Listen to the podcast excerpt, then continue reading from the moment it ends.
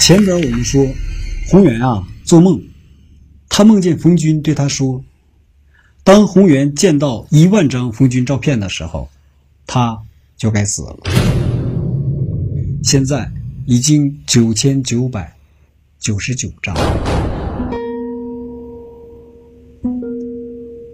这天早晨起床以后，宏源对梁三立说：“说今天啊，我不去上班了，我有点不舒服。”梁三立说：“用不用我带你去医院看看？”红源说：“不用，胃病老毛病了。”梁三立说：“正好啊，今天我有一个老同学来齐河了，我去看他。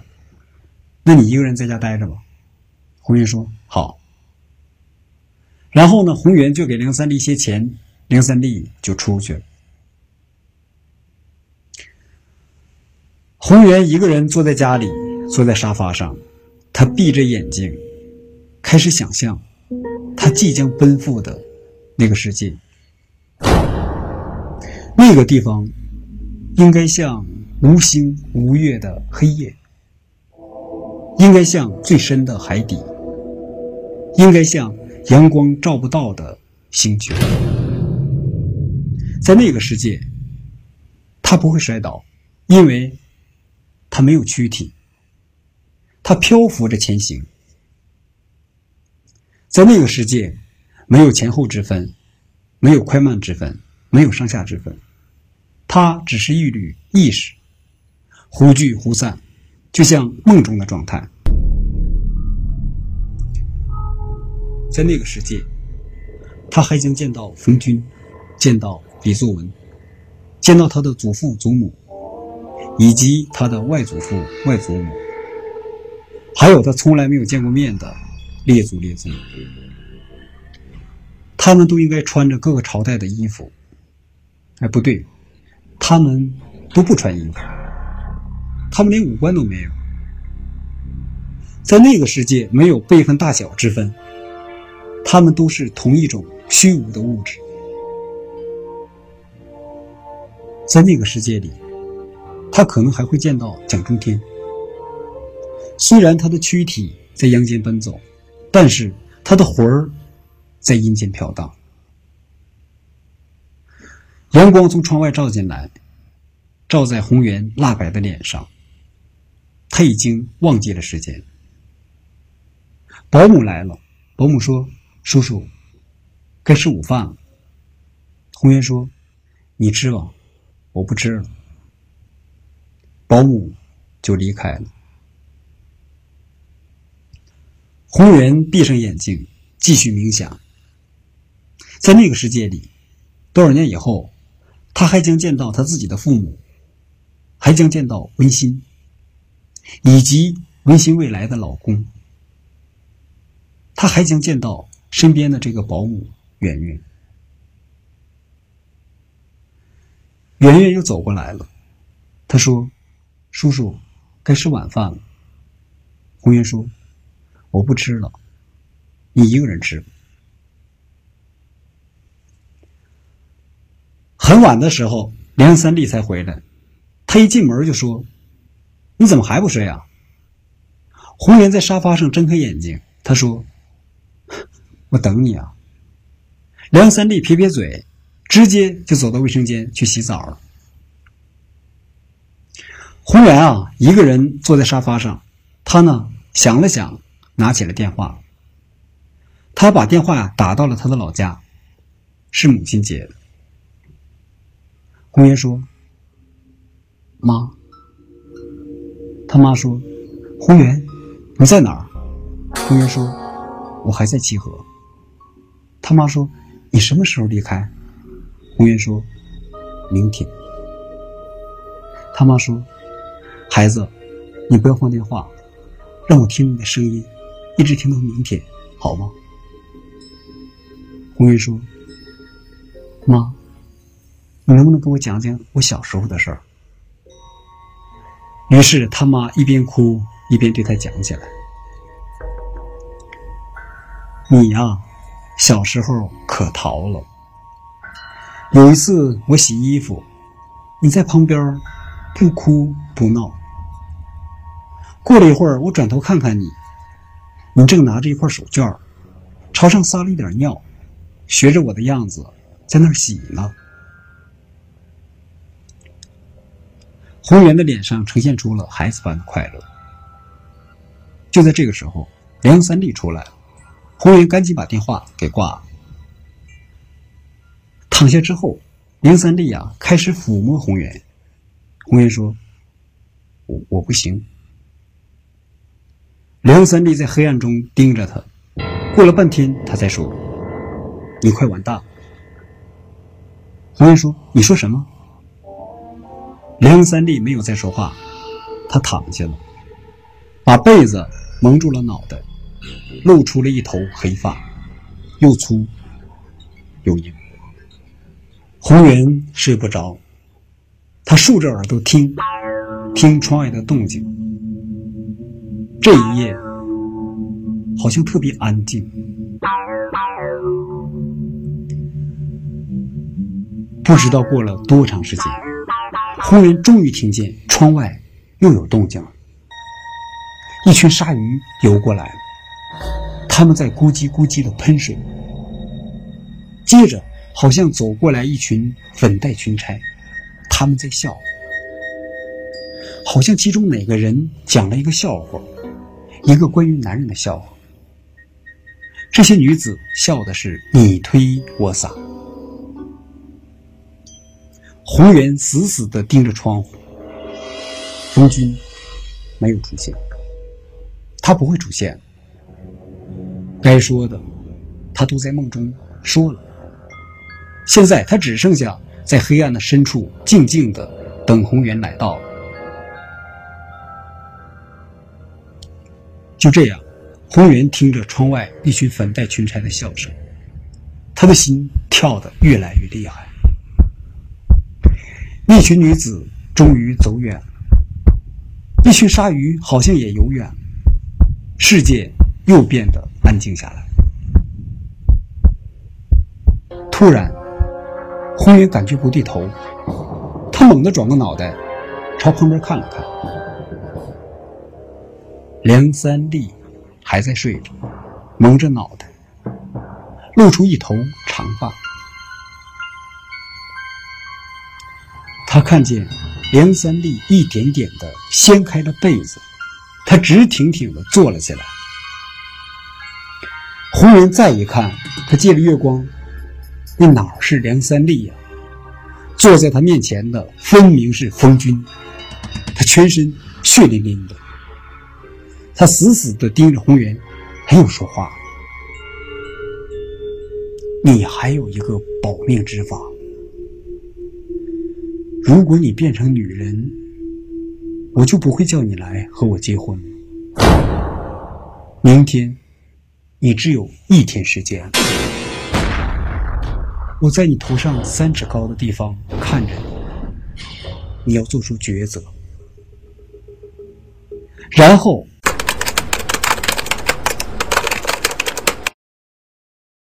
冯军啊，又轻轻的躺下来，用被子。蒙住了脑袋，只剩下了头发在外边。红云猛地醒了，朝旁边一看，梁三立在睡着，他蒙着脑袋，头发在外边露着。这个时候，他已经不能确定躺着这个人是梁三立还是冯军了。他想掀开那个被子看一看，可是。他没有勇气。再说文心，他在去机场的路上接到了一个电话，你猜谁打来的？蒋中天。文心大吃一惊，这个人果然是中风。蒋中天说：“文心，我想对你说个秘密。”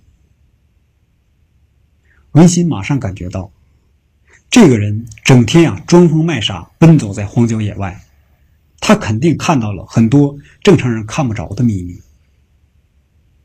想揭开以前所有的谜团，可能只能从蒋中天这儿打开缺口。于是文心啊就调转车头，他没有去机场，他去了顺天酒吧。蒋中天在那儿等。温馨来到顺天酒吧，蒋中天啊已经在那儿等他了。蒋中天坐在一个角落里，穿的是整整齐齐，看上去根本不像一个精神病。温馨在他对面坐下了，开门见山的问他：“你没疯？”蒋中天说：“我确实疯了。我父母啊，好长时间联系不上我，他们就来了七河，找到了派出所。在派出所的帮助下，他们在荒郊野外把我给找着，然后他们把我送进了精神病院。我苏醒的时候，我发现啊，我躺在精神病院的电疗室里，回想从前。”就像一场漫长的噩梦，特别恐怖。我回到家，我发现梁三立已经跑了，我的车不见了，我的存款也不见了。温馨说：“我想听秘密。”江荣天说：“我病好之后啊，经常去靠山别墅转，我想看看你。”可是我意外的发现，红源并没有死。听到这儿，温馨的眼珠啊动了动，不过他很快就恢复了自然。蒋中天继续说：“那一天呢，我在你家附近转悠，我没看见你，也没有看见红源，我看见了梁三立。”温馨愣了一下。蒋中天继续说。他开着我的车，他到了靠山别墅，把车停好，从车里啊抱出了两具塑料人，然后他来到你家门口，掏出钥匙，把门打开，他钻进去。文馨的眼睛越瞪越大。蒋中天接着说：“大约两个小时以后，我看见你和红云回来了。你们俩进屋以后，你家的灯一直亮到半夜。”我不知道你们知不知道梁三立在你家里，我也不知道你们三个人是什么关系，我什么都不知道。后来呢，我就悄悄的接近了你家的小楼，我想到跟前听听动静，结果就被你和那个红源给发现了。微信盯着他，他问：“当时你为什么还装疯卖傻？”江中天说：“我。”我怕红颜不会放过我。温馨不说话了，继续盯着他，等着他说。金上天说：“保安啊，把我赶走以后，我没有离开，我转了一圈又回来了。我看见梁三立从你家里出来了，他的肩上扛着一个人，我怎么看这个人怎么像你？我不知道是梁三立害死了你，还是红源害死了你。”还是他俩合伙害死了你我什么都不知道。温馨呆住了，接着蒋中天啊开始陷入回忆中。他说：“我和这个女人生活过一段时间，我总觉得她哪里不对头，但是我说不清楚她到底哪里不对头。”有一天，我终于想起来。我从始至终从来没有见过这个女人的右手。说到这儿啊，温馨哆嗦了一下。然后蒋中天继续说：“反正以后啊，你和红云都小心点温馨看了看表：“你还有事儿吗？”蒋中天马上说：“哦，没事了。”微信说：“那我走了，我今天要出差去杭州。”蒋中天想了想，他说：“哎，温馨，梁三立的老家就是杭州的，你到杭州啊，应该打探一下，他到底是什么来头。”温馨说：“我怎么打探啊？”蒋中天说：“我知道，他父亲啊。”在杭州开了一家牙科诊所，其他我就不知道。文馨说：“好，谢谢你，蒋中天。”转身就走了。蒋中天啊，一直坐在那儿，眼巴巴的看着文馨的背影，什么话都没说。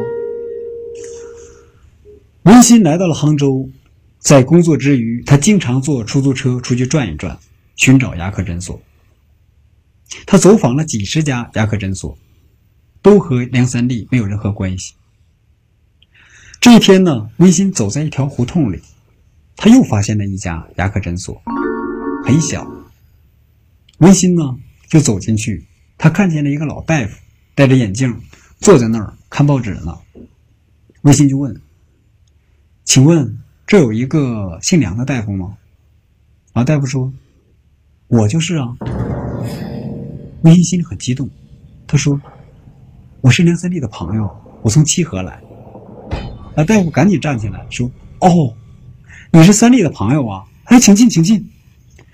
这孩子啊，一走就是半年、一年不跟家里联系，我们特别牵挂他。来，坐坐。”温馨就坐下了。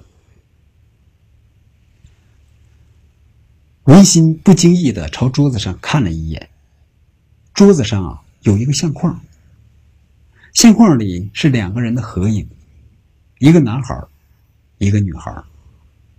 那个女孩正是梁三立。那个男孩是谁呢？看着看着，文心的身上就起了一层鸡皮疙瘩。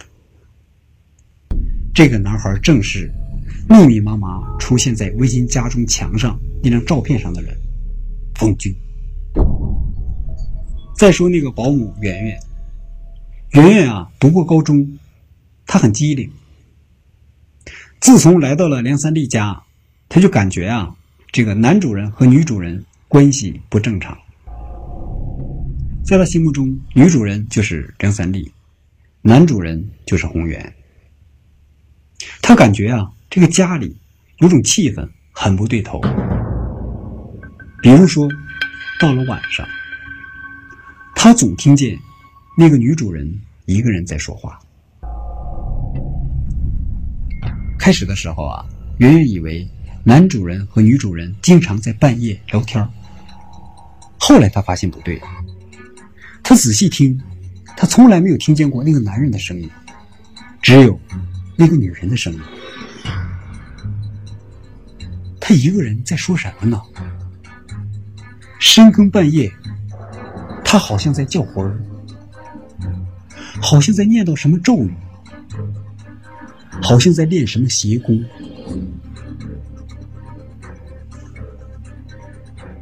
这个女主人，她在干什么？她想干什么？我们下次接着讲。